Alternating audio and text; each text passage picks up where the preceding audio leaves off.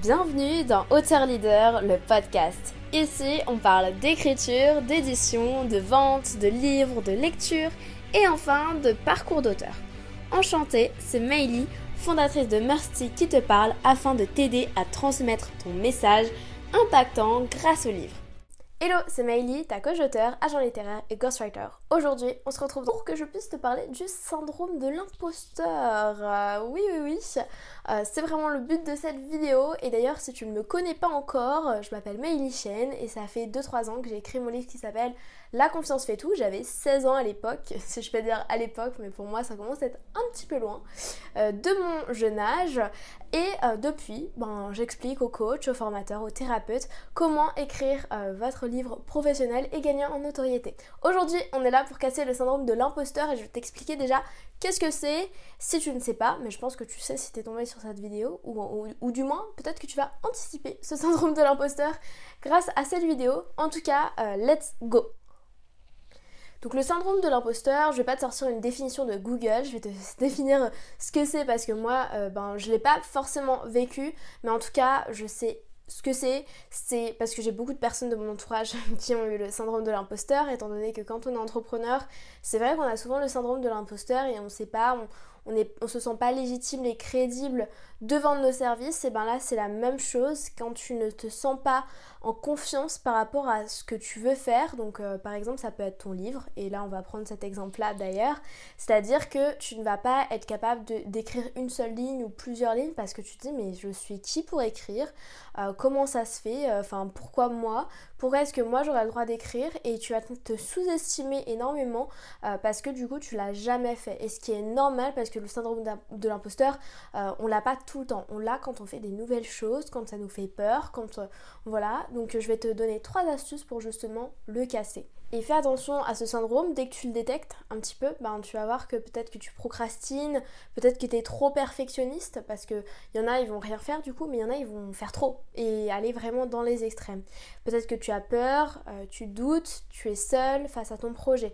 Donc ça, c'est vraiment des signes qui vont te dire, attention, tu as le syndrome de l'imposteur.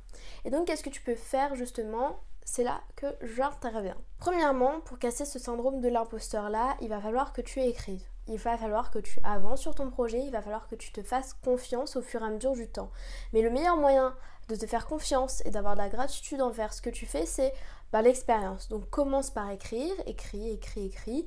Vois ce qui est bon, vois ce qui n'est pas bon et euh, tu vas pouvoir avancer comme ça. Et petit à petit, tu vas être fier de ce que tu as écrit et tu vas te dire c'est pas bête quand même. Je, euh, je, suis contente que ce que j'écris c'est pas nul, mais tant que tu n'auras pas écrit suffisamment et que tu n'auras pas assez travaillé ton texte au fur et à mesure des séances que tu auras fait, euh, tu peux toujours rester et procrastiner, ça ne fera rien. Voilà. Et si tu es dans l'extrême et que tu es trop perfectionniste, fais lire ton texte à quelqu'un, ça peut toujours t'aider. Avoir un bêta lecteur, etc.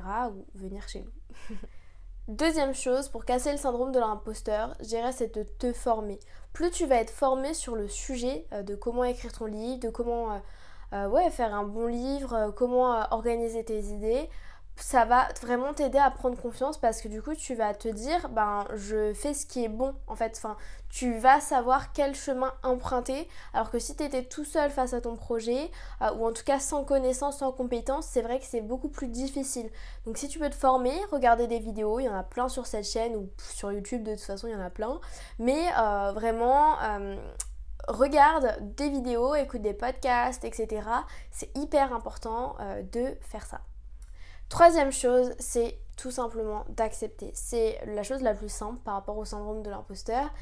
En, tout cas sur le papier, je dis pas qu'en vrai c'est difficile, mais c'est d'accepter que tu n'as pas encore écrit ton livre, ou tu es peut-être en train de le faire, ou peu importe, mais en tout cas peut-être que tu l'as jamais fait.